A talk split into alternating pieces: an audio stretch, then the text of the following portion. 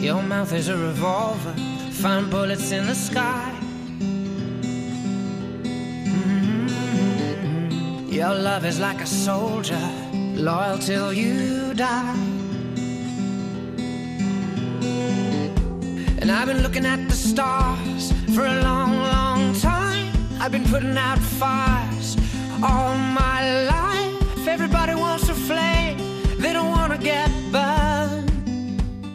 Comienza Mirada de Apóstol, un programa dirigido por el padre Miguel Segura.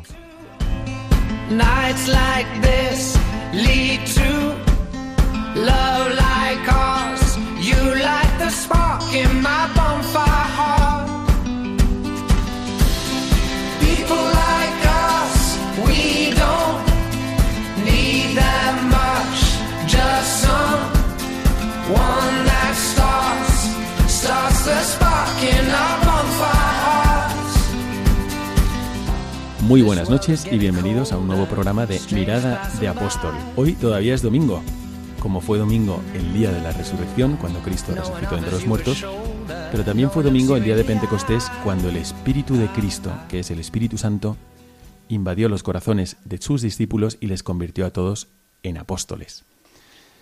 Desde aquí, desde el programa Mirada de Apóstol, como sabéis, tratamos de despertar o de impulsar la dimensión apostólica de todo cristiano, el impulso que recibimos con el bautismo, no solamente a la santidad, sino también al apostolado.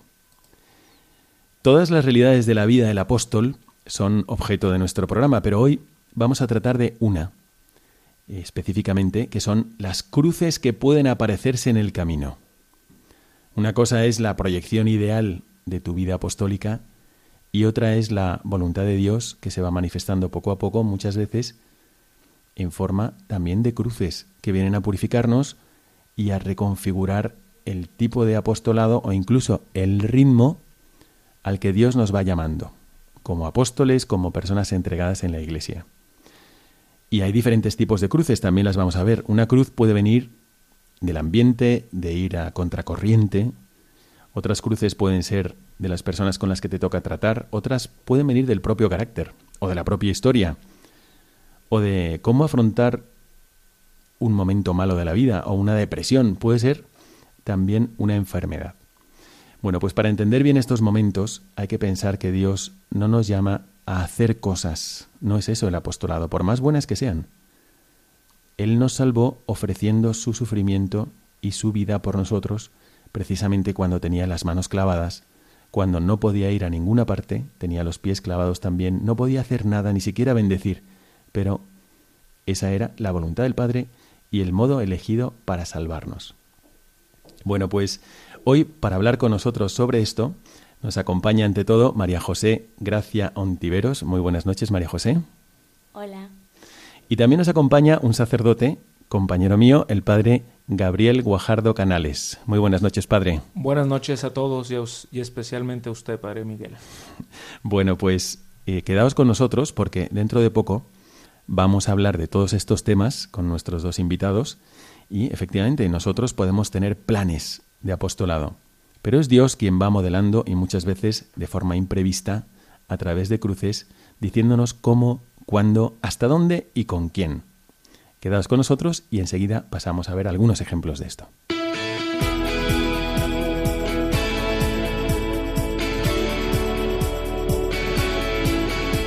Mirada al presente.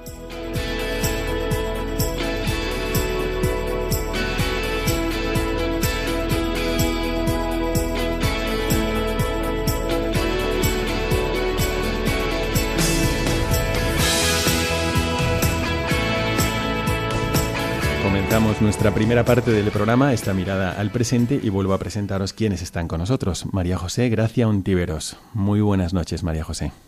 Buenas noches. Bueno, aquí la conocen como Majo. Eh, como veis por su acento, María José o Majo no es de aquí, sino que ¿dónde eres? De México, ¿Y dónde naciste? en Acapulco. Muy bien, bueno, mm, normalmente no suelo preguntar la edad, pero a ti te la voy a preguntar porque la historia que tienes de apostolado contrasta con la edad que tienes. ¿Cuántos años tienes? 19 años. Bueno, pues aquí tenemos, queridísimos oyentes, una estudiante de 19 años que viene de Acapulco ¿Y qué, qué estás estudiando?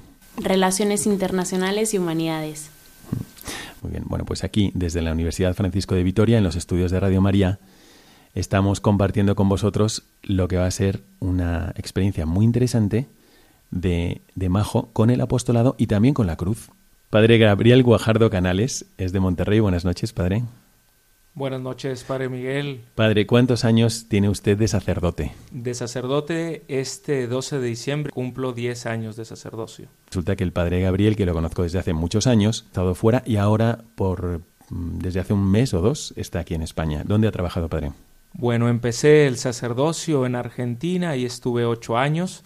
Después fui a Roma. Ha sido interesantísimo preparar este programa y aunque el centro del programa es el tema que vamos a tratar, que es esa relación del apóstol con las cruces que vienen de la vida, con, con esas, mmm, digamos, adversidades de la vida que se nos pueden presentar, María José ha sido desde pequeña muy activa en el apostolado, pero esto le viene de sus padres.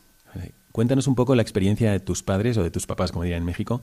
Para empezar con mi papá, él fue militar, él es español, estuvo en la brigada paracaidista y después de estar un tiempo dando ayuda humanitaria en la guerra del Golfo, decidió irse de misionero y terminó en México, en Monterrey, donde pues conoció a mi mamá.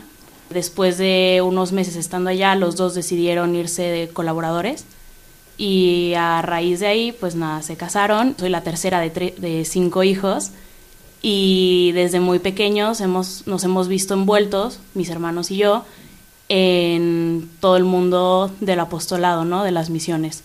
Majo ha sido responsable de niños desde muy pequeña, ha participado en misiones de Navidad, de verano, de Semana Santa, ha sido colaboradora. ¿Dónde fuiste colaboradora? Que es En un programa Milán. que hay en Milán, ¿no? Italia, sí. En Milán, en Italia, siendo de México. También fundaron un apostolado muy interesante que me gustaría que nos explicaras brevemente. Nueve días por la vida.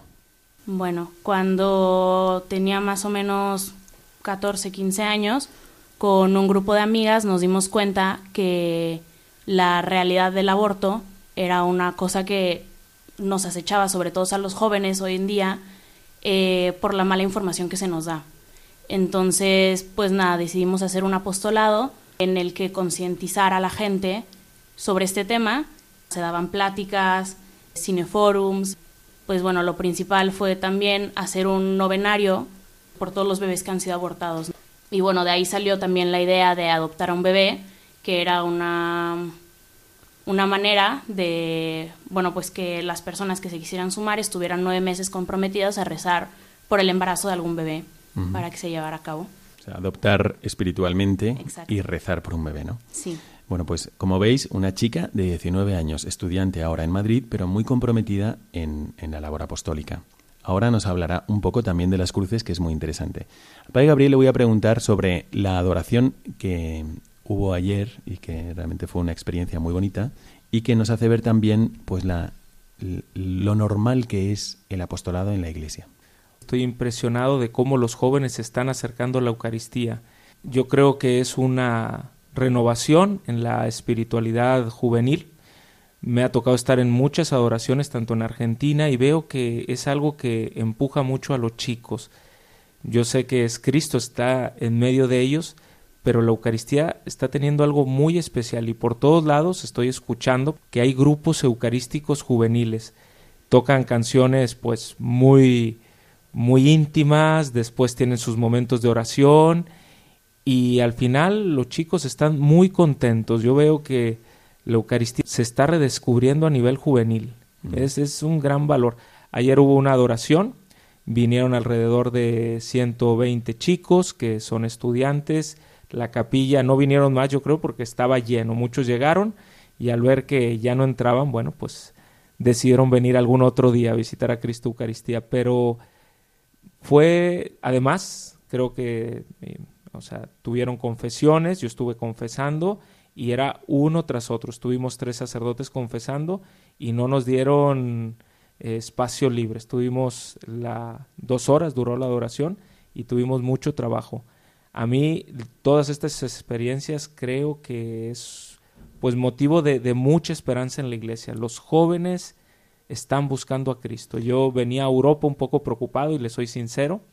Venía de una realidad latinoamericana, iberoamericana, y me habían asustado un poco sobre Europa y me he encontrado jóvenes estupendos que valoran mucho los sacramentos y que están buscando, que están buscando la verdad, que al final va a ser Cristo. Claro que sí, y porque el Espíritu Santo no se deja llevar por fronteras, sino que actúa. Realmente la adoración de ayer me llamó mucho la atención porque efectivamente, como dice el Padre, fueron dos horas en lugar de la normal, la hora normal, fueron dos horas, pero la iban dirigiendo todos los movimientos, grupos, asociaciones presentes en la universidad para darles visibilidad a cada uno para que se notara que están presentes como católicos y que comentaran su espiritualidad, que viene del mismo espíritu y que toda es para edificación de la iglesia. Fue hermosísimo escuchar chicos de, de los carismáticos, de Schoenstatt, de Comunión y Liberación, de Opus Dei, de, en fin, de mm, cofradías también, de parroquias, que iban rezando y pidiéndole a Dios las gracias necesarias para vivir mejor su carisma particular, pero también su dimensión de apóstoles. Así que fue una experiencia muy hermosa. Me gustaría comenzar con esto, pero también para enfocar nuestro programa de hoy sobre las cruces del apóstol. Es verdad que existen eh, muchos cristianos que viven su dimensión apostólica, a veces a través de movimientos, de grupos, de parroquias, de actividades, es verdad, pero no es eso lo que nos santifica sino que nos santifica la acción de Dios en nosotros mientras hacemos esos apostolados. Y a veces uno puede tener en mente, en la mente y en el corazón, yo, a mí me gustaría ser como, como San Francisco Javier, a mí me gustaría ser como mi padre, ¿no? Mi papá, como decía Majo. En fin, te haces unas ideas y unos programas de apostolado ideales y de repente se te enfrenta la realidad que es permitida por Dios y que a lo mejor no concuerda del todo con tus planes. Sin embargo, ahí sigues invitado a ser un apóstol, asumiendo esa cruz o esa dificultad que Dios en este momento de tu vida te invita a vivir. Ayer Majo estuvo en una charla que se llama ¿Dónde estás cuando sufro? Me comentaba que le había ayudado mucho porque nos va a comentar una cruz que ella también tiene que afrontar, además de llevar adelante muchos apostolados. Como ya dijo el padre, tengo 19 años. Hace tres meses más o menos me diagnosticaron una enfermedad autoinmune, que quiere decir que, o sea, mi sistema inmunológico me está atacando desde adentro, que además es crónica, que me va a durar para toda la vida y que no tiene cura. Me ha costado un poco vivir con esto, con estas limitaciones nuevas que, que estoy afrontando, pero lo que me he dado cuenta, sobre todo en la charla de ayer, es que Dios me ha permitido por tantos años estar del lado de quien ayuda. Y ahorita la enseñanza que me está dejando es baja la cabeza, sé humilde y déjate ayudar, ¿no? Ayer nos decían una frase, la dijo el Papa Benedicto XVI, y decía, la locura de la cruz es convertir en sufrimiento en un grito de amor a Dios. Y pues es creo lo que me está pidiendo Dios en este momento, que una mi sufrimiento al suyo. Bueno, y te vamos a encomendar muchísimo. Pero es verdad que tú, con toda la actividad que has tenido, que si trabajar con niños, misiones en Navidad, en Pascua, tú has hecho misiones muchísimas veces, sí. a pesar de tener solo 19 años. Sí. Y bueno, pues es verdad que de repente llega una cruz inesperada que te puede frenar un poco en el apostolado, pero es que es Dios el que marca el modo, el cuándo, el con quién también del apostolado. ¿no?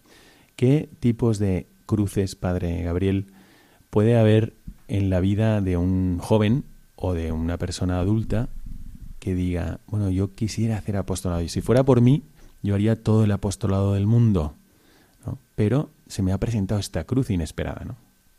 Ante todo yo creo, y le agradezco la pregunta, que las cruces eh, Dios las permite, como dando una introducción a su pregunta, para purificar nuestro interior, para ver que es la gracia de Dios que va a transformar los corazones. nosotros solo ponemos un granito de arena en la evangelización y si son frutos espirituales vienen de Dios.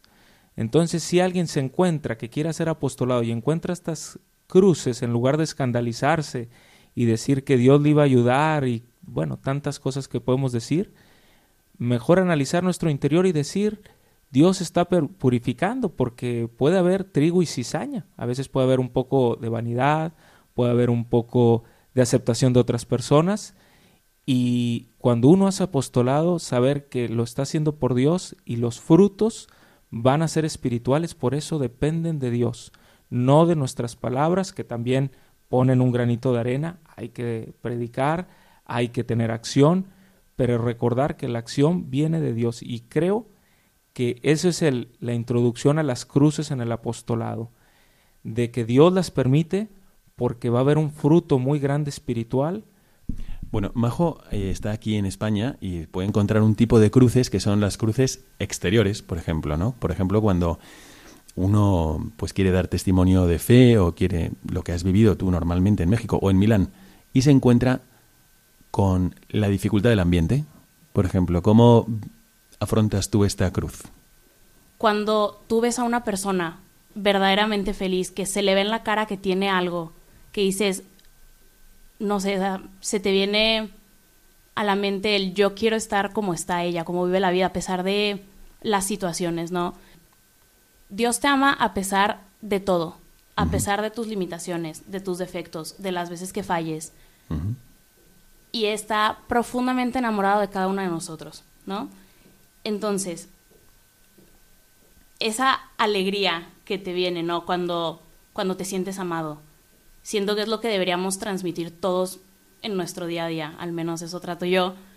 Eh, pues nada, de no dejarse llevar abajo por las cruces, tanto físicas como en el ambiente, como mentales, espirituales. Ahora, yo pienso que ante unas dificultades ambientales, mm, al menos yo pienso que hay muchos caracteres, no se puede venir abajo, pero para otros es como un reto. Y entonces efectivamente te sale, pues voy a responder.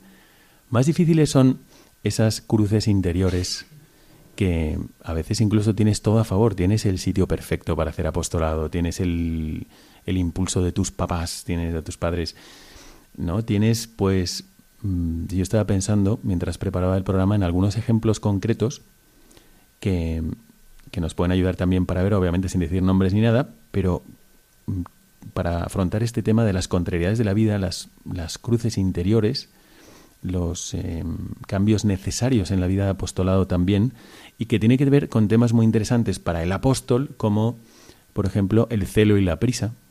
Tiene mucho celo y de repente una cruz interior frena la prisa o la entrega de la humildad. Quieres entregarte y te entregarías como un santo, pero a lo mejor Dios te pide ahora un momento de un frenón o un freno necesario, ¿no?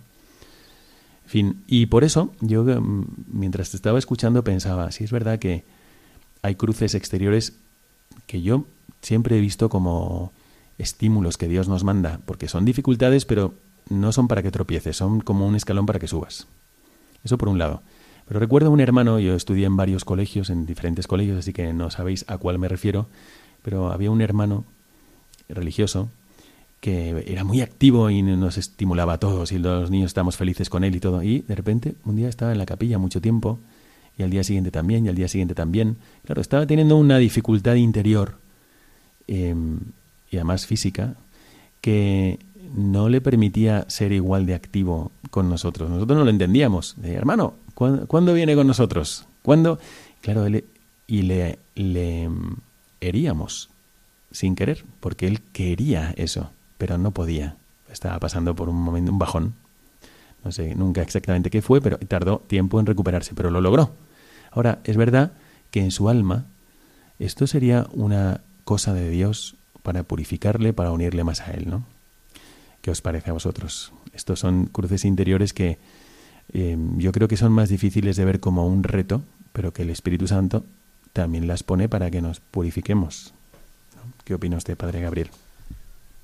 Padre Miguel, estoy convencido de todo lo que está diciendo porque es una experiencia del apóstol que, sobre todo cuando uno es más joven, yo todavía me considero un sacerdote joven, pero ya un poco maduro, no soy de los, de los sacerdotes jovencitos, y sí creo y mi sacerdocio empezó pues poniendo mucho del esfuerzo en lo que yo era, en, en pues lo que Dios me había regalado, y poco a poco Dios te va purificando y te va enseñando que Él es el que hace el apostolado.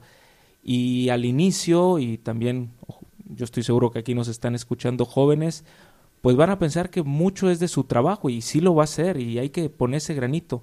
Pero Dios poco a poco nos va enseñando que Él es el que mueve los corazones. Por ejemplo, alguien que tenga un primo que es ateo y uno va y le predica y le predica y no sucede nada y de repente uno reza y esta persona encuentra a otra persona y se encuentra con Cristo.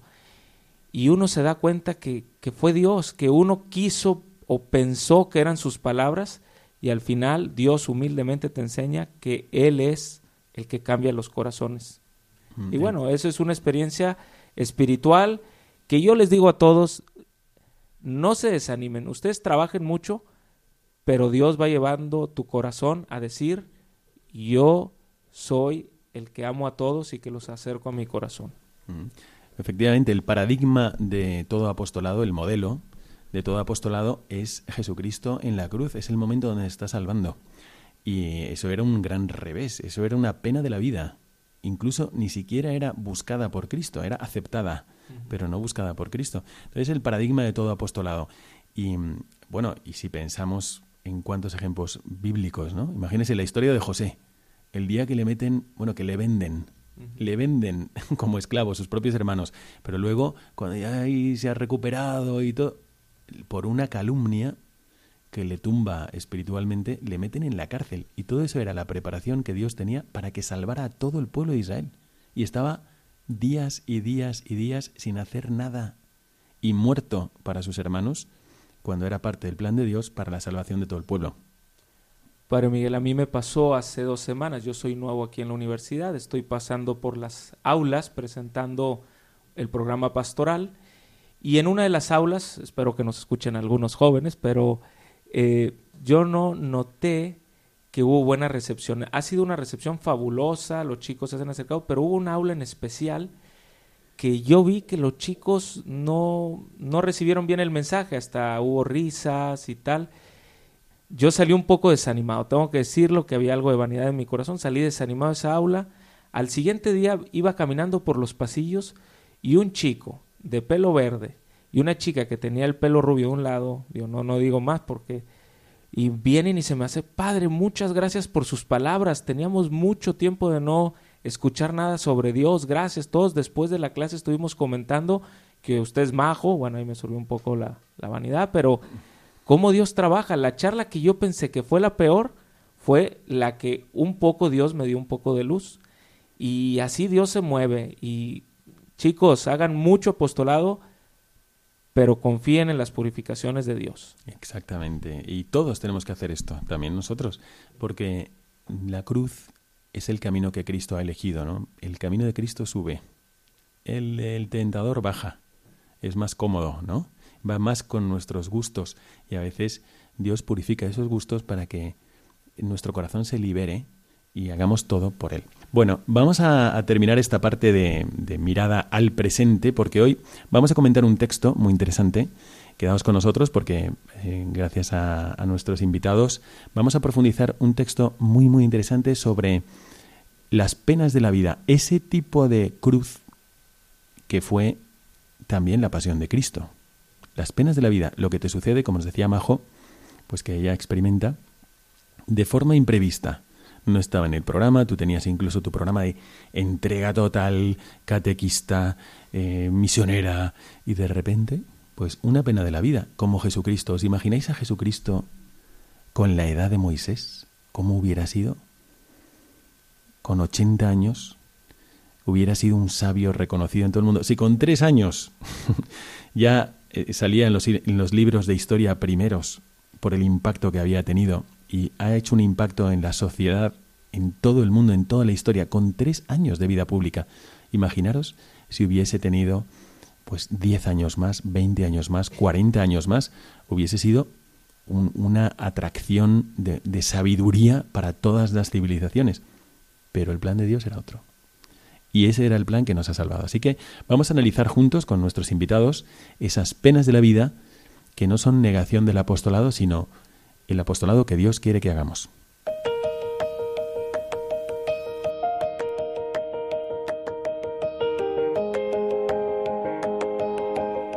Mirada al Magisterio.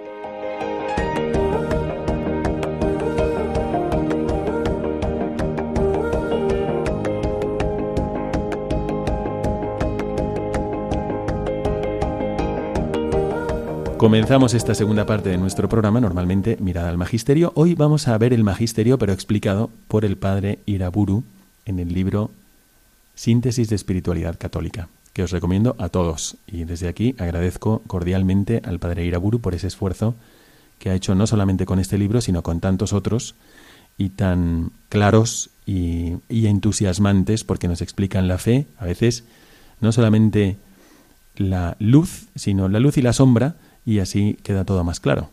Bueno, pues vamos a afrontar esta, este texto de las penas de la vida, que son mm, para mí muy esclarecedoras, y especialmente para aquellas personas, quizás alguno entre vosotros, que está pasando por un momento de dificultad, que tiene un corazón lleno de celo apostólico, que quisiera ser un San Pablo y un San Francisco Javier al mismo tiempo, y sin embargo se encuentra ya pues en un momento de su vida, en, en un momento está viviendo la vejez, o está viviendo la enfermedad, o está viviendo una imposibilidad externa o interna que le impide vivir ese celo apostólico como él quisiera, pero no como Dios quiere.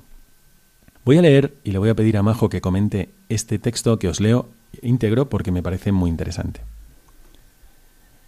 El cristiano participa de la cruz de Cristo aceptando las penas de la vida, enfermedad, sufrimientos morales, decadencia psíquica y física, problemas económicos, fatiga, prisa, trabajo duro, convivencia difícil, inseguridad, ignorancia, impotencia, muerte. Las penas de la vida son las más permanentes, desde la cuna hasta el sepulcro. Son las más dolorosas, mayores sin duda que cualquier penalidad asumida por iniciativa propia. Son las más humillantes, las que con elocuencia más implacable nos muestran nuestra condición inerme de criaturas. Son también las más providenciales, pues son inmediatamente regidas por el amor de Dios. Y son las más voluntarias, aunque pueda parecer otra cosa, pues su aceptación las hace realmente nuestras, y requiere actos muy intensos de la voluntad. Y en fin, las más universales, ya que todos los hombres conozcan o no a Jesucristo, todos las llevan de uno u otro modo sobre sus hombros. Bueno, Majo, ¿qué te inspira este texto? Pues me hace pensar que un verdadero apóstol, a pesar de sus cruces, es testimonio vivo del amor de Cristo. Se ve cuando alguien se sabe amado por Cristo. Hablando de mi experiencia, soy una persona que me quisiera comer el mundo, de hacer apostolado, hacer voluntariado, y muchas veces mis papás se ríen de mí en ese sentido de que soy muy soñadora, ¿no? Quiero hacer muchas cosas. Y el verme de frente con una limitación física me hizo plantearme en su momento un ¿qué soy yo si no estoy haciendo apostolado? Y pues nada, estas semanas, sobre todo estas últimas semanas, me han hecho darme cuenta, pues eso que decías, ¿no? Que ser apóstol no es estar haciendo, haciendo y haciendo, ¿no? Cada vez más, sino pues eso, dejarte transformar por Cristo, pues darlo a conocer a los demás, dentro de las limitaciones que cada uno pueda tener. ¿no? Voy a leer, como estamos en esta parte de la mirada al magisterio, una parte del Vaticano II, que recuerda también al padre Iraburu, y se la voy a ofrecer al padre Gabriel, porque me parece mm, como muy, mm, muy claro esto, dado que nosotros no somos dueños de nuestro futuro ni de lo que va a pasar mañana. Y dice el Vaticano II, recuerden todos que con el culto público y con la oración, con la penitencia y la libre aceptación de los trabajos y desgracias de la vida, con la que se asemejan a Cristo paciente, pueden llegarse a todos los hombres y ayudar a la salvación del mundo.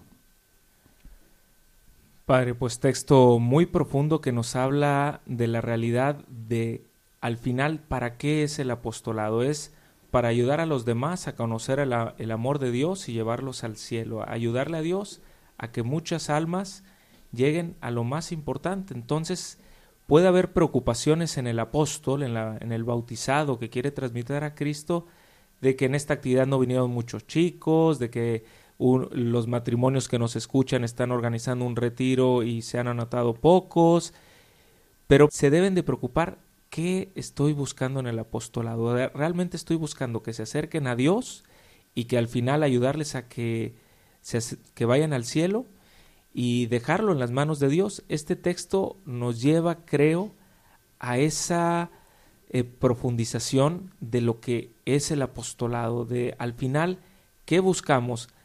Eh, compararnos entre los grupos de la iglesia y decir que somos mejores, eh, decir que llenamos más que los protestantes, ¿qué estamos buscando? ¿Realmente estamos buscando poner el amor de Dios en los corazones y que al final lleguen al cielo? Y yo creo que este texto, que si no me equivoco, debe ser del Gaudium Spes, si no me equivoco, Padre Miguel, eh, porque habla de gozo y esperanza, dolor y angustia, propio del Vaticano II en este texto, que, del Gaudium Spes. Y yo simplemente invito a los que nos escuchan a, porque estoy seguro que son bautizados que hacen apostolado, bueno, no todos. También damos un saludo muy cordial a aquellos que Dios les está acercando la fe. Que a Ah, través bueno, de Radio bueno. María, seguro que excelente, excelente. también en pues, Argentina, pero aquí en España, ¿cuántas personas he encontrado yo, no católicas, ni siquiera cristianas, que escuchan Radio María? Y el otro día me comentaba un, sacerdote, esto lo digo para, para, que, para todos vosotros que recéis por Radio María, me comentaba un sacerdote que había bautizado a un señor que se había hartado de escuchar la radio de noche porque era guardia de seguridad y se había puesto a escuchar Radio María. Y se lo había encontrado, él estaba con unos chicos en un sitio de taekwondo, se lo había encontrado con su cinturón negro de taekwondo le dijo, mire, yo es que escucho Radio María, quiero ver qué puedo hacer para bautizarme. Así que no todos están bautizados, pero adelante, padre. No, pero padre, eso lo que usted acaba de comentar es la misma idea. Dios es el que guía los corazones. Nosotros solo podemos poner, a nosotros nos toca sembrar, sembrar, sembrar. Y el que cosecha es Dios. Cuando alguien que nos escucha y dice, ay, es que mi marido está lejos de Dios, reza. Da testimonio con tu ejemplo. Y Dios, cuando Él quiera, porque también tu marido o tu familiar es hijo de Dios, cuando Dios quiera, porque es buen padre, va a atravesar la vida de esa persona, no cuando tú quieras, y eso es lo más importante, no cuando yo con mi esfuerzo creo que esta persona ya se tiene que convertir, no, cuando Dios quiera. Y esto que usted dice, pues fue un ejemplo buenísimo, una persona que escuchando Radio María llegó a conocer a Dios, tal vez su madre o algún familiar haciendo mucho apostolado y él indiferente, y escuchando eh, pues de una a dos de la mañana encontró a Dios. Es Dios el que guía los corazones. Exacto. Y es verdad que, mm, bueno, yo creo que todo bautizado interiormente, cuando se va a la cama, cuando va a dormir, cuando hace un retiro, en un momento de acción de gracias de la comunión, le viene ese, ¿qué podría hacer por Cristo? O a veces no tan tematizado, sino quisiera ayudar a los demás, qué egoísta soy. Son impulsos de Dios a hacer apostolado también, a, dar, a, a compartir el talento que Dios nos ha dado. Pero es verdad que, como usted decía, hay que sembrar, sembrar, sembrar, pero a veces Dios permite solo sembrar. porque de repente tú quisieras sembrar, sembrar, sembrar, sembrar, pero puedes sembrar porque te ha dado una cruz interior. Entonces quisiera leer otro texto para todos aquellos que estén experimentando una cruz interior que mm, les capa o les, les frena en su apostolado o que en el apostolado que quisieran hacer. Porque también puede ser que te preparas para un determinado tipo de acción apostólica y resulta que Dios te pide otra. Yo recuerdo, hace ya dos años, estaba yo agradecidísimo con Dios por todo lo que estaba haciendo en las misiones en Guinea Ecuatorial. Eh, recuerdo que fui con Juan Manuel Cotelo a hacer una entrevista Milagrosa, el caso de Milagrosa que ya hemos comentado en el programa. Volvía entusiasmado de todo lo que podía hacer y tenía en mi cabeza miles de planes, miles, pero miles de planes que me parecían providenciales, porque me parecía que Dios me los había puesto delante. Sin embargo, malaria.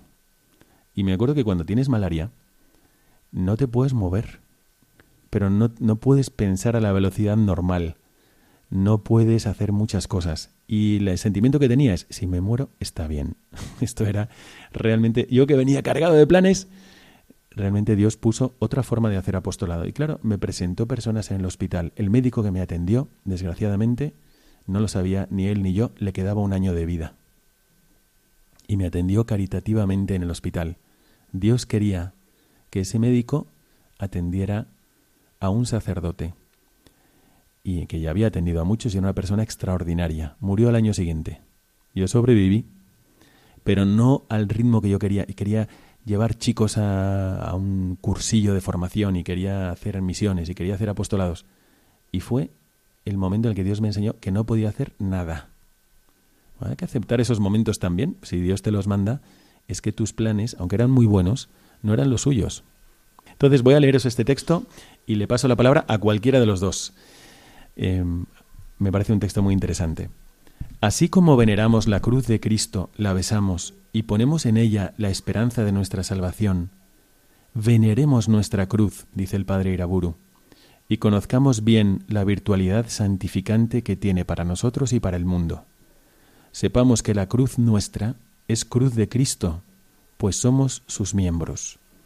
Veamos en cada sufrimiento un peldaño en la escala ascendente hacia el cielo Oremos y esforcémonos por aceptar y ofrecer todos y cada uno de nuestros sufrimientos. ¿Qué te parece? Pues una de las luces que me ha llegado últimamente, bueno, aparte que he sido una persona exageradamente bendecida en mi vida, agradezco también, bueno, ahora te puedo decir que agradezco el hecho de tener una enfermedad, no tener una limitación física, porque me hace vivir, ¿no? Como un poquito el sufrimiento de Cristo vivió en la cruz, ¿no? Entonces, al final siento que más que ser una enfermedad, una cosa negativa, es una gracia especial que me está dando en este momento, ¿no? Y pues, eso. Qué bien. Bueno, hay una, un comentario que hace el mismo padre Iraburu, perdón, padre Gabriel, quería decir algo. Ahora le doy la palabra. Pero este comentario del padre Iraburu me parece muy interesante porque como en el libro Síntesis de Espiritualidad Católica, os digo, muestra la verdad, pero también el error. Y así, mm, como cuando ves sol y sombra, pues te queda más clara la doctrina. Y aquí el padre Iraburu eh, señala lo siguiente, muy interesante. Algunos piensan que las penas impuestas no pueden ser voluntarias ni meritorias. Ven, por ejemplo, el mérito de un ayuno voluntario, pero no ven posible el valor de cruz de una pobreza obligada. Es un error muy grave. Identifican la acción libre, voluntaria, con la acción espontánea, realizada por propia iniciativa. Dejan así sin explotar la mina preciosísima de los sufrimientos diarios como si fueran materia sin valor. Olvidan que la cruz de Cristo fue una pena de la vida, una pena impuesta no espontáneamente decidida por él, sino aceptada con un acto absoluta y máximamente voluntario. Fijaros como me parece muy acertado, porque yo pienso que es verdad que una pena, una cruz externa, es verdad que uno la puede ver como un acicate para ser casi heroico. Y también la pueden ver los demás. En cambio, una pena interna, un, un momento de, pues una prueba moral, un momento de, mm, de depresión, un momento de que no sabes exactamente qué es lo que te pasa, que tenemos todos, eh, pues eso puede ser que no le veamos un mérito. Eh, deberíamos estar haciendo otras cosas y resulta que me estoy sintiendo así, no puedo, no soy capaz. Bueno, y sin embargo, ese sufrimiento también tiene valor. Puede haber incluso gente de fuera que te diga, tú es que antes hacías esto y ahora no lo haces. Pero es verdad que interiormente, que Dios sabe los porqués, las frecuencias, los cómo, todo lo que necesitamos para nuestra santificación y la salvación del mundo, ese sufrimiento sí que tiene valor. Entonces desde aquí yo quisiera desde el programa también animar mucho a quienes llevan esas cruces escondidas que otros no ven y que pueden ser parte de su carácter, pueden ser parte de una etapa de la vida, puede ser una cruz que no podrán compartir con nadie. ¿Cuántos sacerdotes, por ejemplo, pueden estar viviendo una cruz simplemente por algo que han tenido que escuchar en la confesión y que llevan ese sufrimiento de forma escondida? ¿Cuántos obispos van a tener que llevar una cruz que nosotros no, no podemos ni siquiera imaginar porque no la pueden comentar con nadie? Dios les está identificando con su Hijo amado, que tuvo que llevar una cruz y cargar con los pecados de todos. Así que, pues también mucho ánimo a aquellos que lleváis una cruz que no se puede ver y que está ahí, pero se está santificando y es Dios quien está dándole valor apostólico a vuestras cruces. Algunos temen que la aceptación del dolor, esto es también muy interesante y para nuestro programa perfecto, algunos temen que la aceptación del dolor les lleve a una pasividad cobarde y estéril, y así justifican indirectamente la rebeldía contra la providencia de Dios, como si los males se vencieran mejor desde la amargura. Fijaros qué interesante, me parece a mí que esto es materia de meditación. ¿no? Fijaros, justifican directamente la rebeldía contra la providencia de Dios como si los males se vencieran mejor desde la amargura. El cristiano tiene en las penas la paz de la aceptación y con paz y buen ánimo trabaja por superarlas. No hay en ello contradicción alguna, dice el padre Iraburu. Un enfermo, por ejemplo, con el buen ánimo de la aceptación debe tratar de curarse y con buen ánimo se curará antes. Bueno, puede ser, depende un poco de la enfermedad, claro. ¿No? Entonces, ¿qué os, qué os parece esto, padre Gabriel? Yo creo que aquí yo pensé, padre, con toda confianza, que el programa iba a ser como más práctico, pero está muy profundo. Yo creo que estamos tocando las entrañas del apostolado porque la cruz es escandalosa. La cruz no nos gusta, la cruz nos cuesta mucho y al final es algo que es parte de nuestra vida cristiana. Pero la vida cristiana, para tener todo el ámbito completo, tenemos que tener cruz y resurrección. Y en nuestra vida, en nuestro interior, tienen que estar esos dos misterios de la vida de Cristo. Hay cruz, desde luego, y va a ser parte de nuestra identificación con Cristo, pero también hay redención. Esa cruz nos lleva, y no solo redención, resurrección. Y hay que tenerlo siempre bien presente. Y la amargura es el peor enemigo del apóstol. Va a haber situaciones complicadas, va a haber decepciones, va a haber amigos que no son tan amigos, Va a haber muchas decepciones en el camino del apostolado, pero ahí es cuando uno ve que el apóstol estaba cimentado sobre Cristo, que en Cristo pone pues pues sus esperanzas, porque pues esta vida está lleno de trigo y cizaña. Vamos a encontrar mucha cizaña en la vida, inclusive en la iglesia, en todos lados, o va a haber y es ahí donde uno con mucha fe tiene que decir, aquí hay trigo, pero también hay realidades humanas bien fundamentados en este misterio, cruz y resurrección. Yo creo que es la solución al desánimo, a la amargura. Majo, ¿tú has tenido así la tentación de algún desánimo o de alguna amargura que nos quieras comentar? Claro, pues sí, ¿no? Obviamente el que te digan que tienes una enfermedad que vas a llevar de por vida, pues no es algo fácil, ¿no? Obviamente me he encontrado en momentos de desánimo varias veces. Es humano sentirnos tristes, querer llorar, tener que desahogarnos. Pero en el momento en el que pasemos de ese momento, por así decirlo, de debilidad, o sea, y darte cuenta del, ok, ya pasó esto, ya me desahogué, ¿qué voy a hacer ahora con mi vida? O sea, no quedarte solo en tus limitaciones, en lo que no puedes hacer. Ayer justo con unos amigos comentaba que si yo me centrara en todas las cosas que ya no puedo hacer, es que caeré en una depresión impresionante.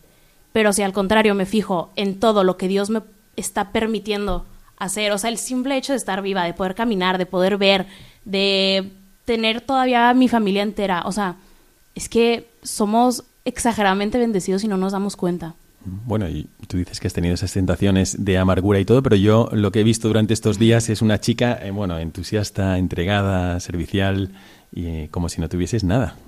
Así que muy bien. estás viviendo lo que nos estás proponiendo vivir. Bueno, quiero eh, añadir alguna cosa más también del Padre Iraburu, porque me parece muy interesante y especialmente para aquellos que puedan ver el sufrimiento propio o de otras personas como una parálisis apostólica. ¿no? Dice, otros más o menos conscientemente ven el sufrimiento como un mal absoluto, contra el cual todo es lícito. Cualquier medio, cualquier medio, el terrorismo, la guerra, la huelga salvaje, todo es lícito si al menos a corto plazo muestra alguna eficacia para neutralizar la cruz. Esta es una negación del Evangelio. Nunca hagamos el mal para que venga el bien. Aunque venga sobre nosotros ignominia, ruina o muerte, no, venzamos el mal con el bien. Y dice el Pairaburu, a ver qué os parece. En fin, otros hay que aceptan las penas limpias, pero no las sucias. ¿Qué dice? ¿Qué significa esto? Es decir, están dispuestos a aceptar aquellas penas que no proceden de culpa humana. Por ejemplo, una sequía o un terremoto. Pero se sienten autorizados a rebelarse contra las que vienen de pecados, injusticias, calumnias, egoísmos. Y así el mismo que puede dormir con el ruido de la calle, se queda con los ojos abiertos por el ruido de la casa, aunque sea menor, y este le indigna, le subleva, y aquel no. La misma mujer que sufre con paciencia que su hermana no puede ayudarle porque se ha puesto enferma, se desespera si ésta no le ayuda por pereza o por irresponsabilidad o por una cruz que ella no conoce. Pues bien, todos los sufrimientos de la vida deben ser cristianamente aceptados como cruz que son de Cristo. Nuestra cruz es su cruz. Toda cruz, limpia o sucia, debe ser tomada cada día para seguir a Jesús, cuya cruz fue la más sucia de todas. Porque concluye el Pairaburu, ninguna cruz como aquella del Calvario procede de tantas y tan terribles culpas. Así que es verdad, realmente le agradecemos mucho al Padre Aburu, estas reflexiones tan buenas, porque nos pueden hacer ver que al final no importa la naturaleza de la cruz. A veces uno dice, ¿pero qué le está pasando a este? ¿No? Y bueno, a lo mejor no puede dar explicaciones. Y puede ser una explicación, bueno, pues que no, no quiere decir que está deprimido o no quiere decir que está enfermo. Pero es que no importa la naturaleza de esa cruz, porque Cristo usa esa cruz para santificarle y para salvarle y ayudar en la salvación de los demás, probablemente no como él mismo hubiese planeado, ¿no? Como tú estabas pensando, majo. Oh, voy a hacer esto, lo otro, y de repente no, ahora no puedes hacer ni esto, ni esto, ni lo otro. Pero es que Dios sabe por qué. Y Dios sabe qué está promoviendo en tu vida, Dios sabe de qué te está apartando, Dios está permitiendo a lo mejor que conozcas a otras personas, ¿no? Y, y eso es para agradecérselo a Dios y confiar en Él, no para rebelarse ni, tampoco autoculparse. ¿Qué le parece, Padre Gabriel?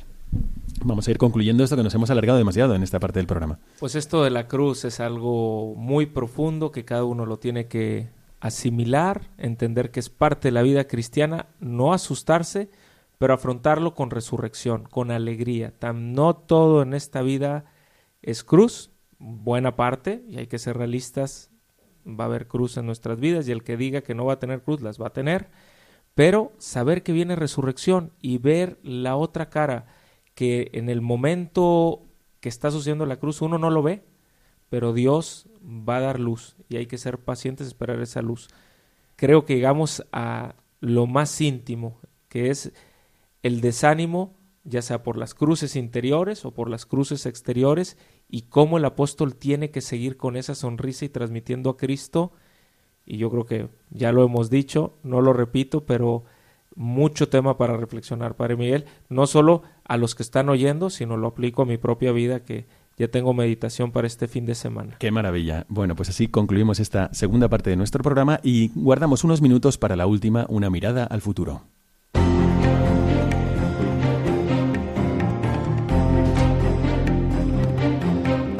Mirada al futuro.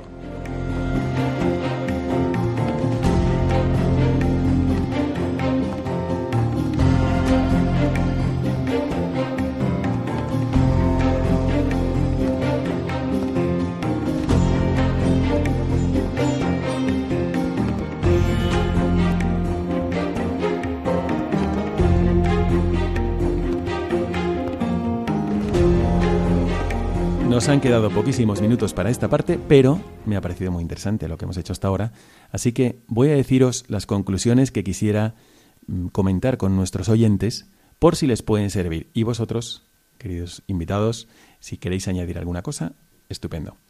Lo primero, ante las contrariedades de la vida, lo primero que hay que hacer es dominar el mal humor. Porque realmente ¿no? a, a ti no te dio una gran alegría cuando te dijeron que tenías una enfermedad. Claro. ¿No? Bueno, pues dominar el mal humor. Y esto se puede hacer siempre fijándose en las cosas buenas, que las hay. Como dice el Padre Gabriel, no todo en la vida es cruz, sino hay que fijarse en las cosas buenas. Después, ante las contrariedades de la vida, no abatirse, porque a lo mejor es un poco nuestra, nuestra forma natural de reaccionar. Estamos normalmente centrados en nosotros mismos, cuando nos sucede algo inesperado que choca contra nuestros deseos, nuestros planes, pues puede llegar el abatimiento. Yo recuerdo Tony Meléndez, eh, que es este, pues, ejemplo de vida, de un, que nació sin brazos y que aprendió a tocar la guitarra con los pies, lo habréis visto alguna vez en algún vídeo ante San Juan Pablo II. Él quería jugar fútbol, quería jugar fútbol, pero no tenía brazos. Entonces, bueno, para fútbol necesitas los pies, pero se tambaleaba y caía. Y en lugar de quedarse caído, él aprendió a caer y con el impulso de la caída caía de tal manera que se levantaba. Bueno, pues es esto, no abatirse. Tercero, ¿qué más se puede hacer ante las contrariedades de la vida? Pues aceptar la contrariedad tal y como se presenta. Como Jesucristo, no se haga mi voluntad sino la tuya.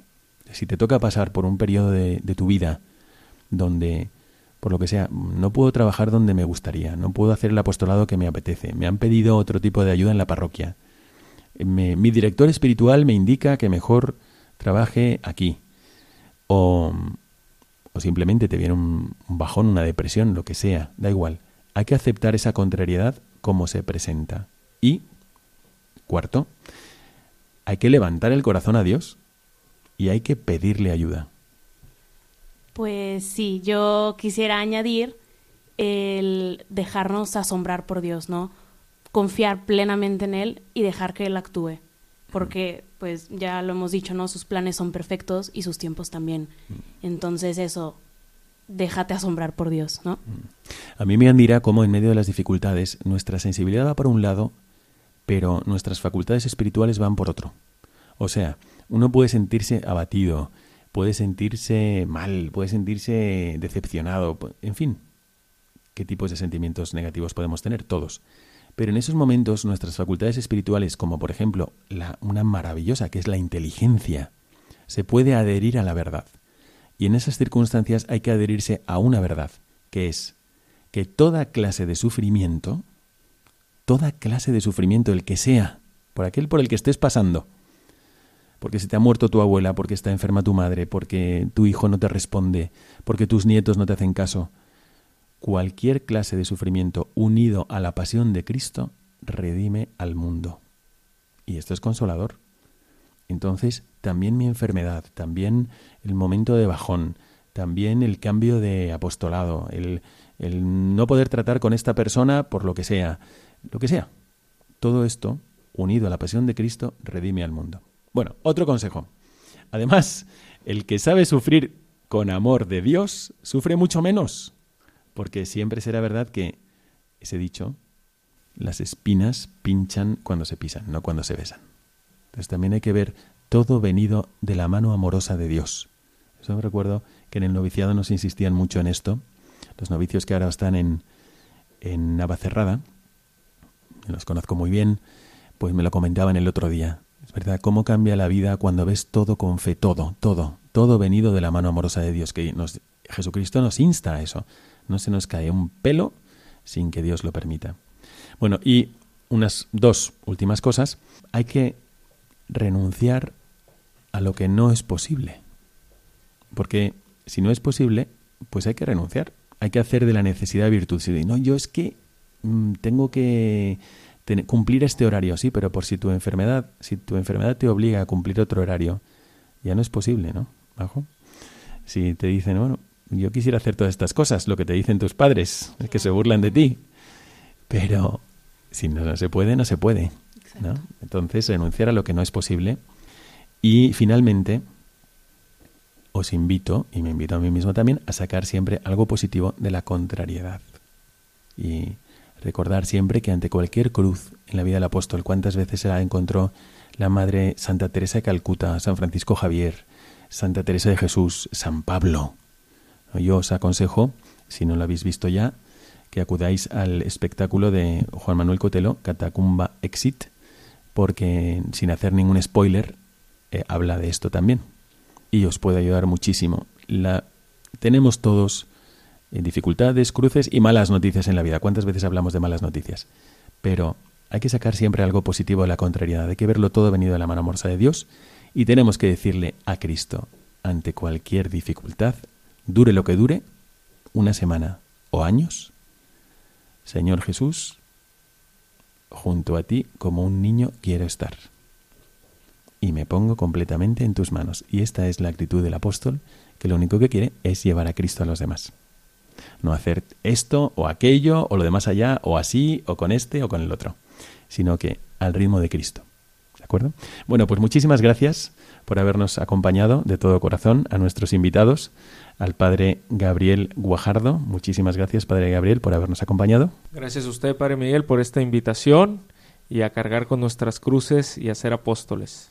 Y muchas gracias a Mario José Gracia Ontiveros. Gracias. De nada, padre. Te vamos a encomendar muchísimo y gracias por tu ejemplo de entrega y de, de aceptación de la cruz. Gracias. Y a todos vosotros, queridísimos oyentes, desde este programa, Padre Miguel Segura os envía la bendición sacerdotal. Que Dios os bendiga a todos. Your mouth is a revolver, find bullets in the sky. Mhm. Your love is like a soldier, loyal till you die. And I've been looking at the stars for a long, long time. I've been putting out fires all my life. Everybody wants a flame, they don't get burned. Acaban de escuchar el programa Mirada de Apóstol, dirigido por el padre Miguel Segura.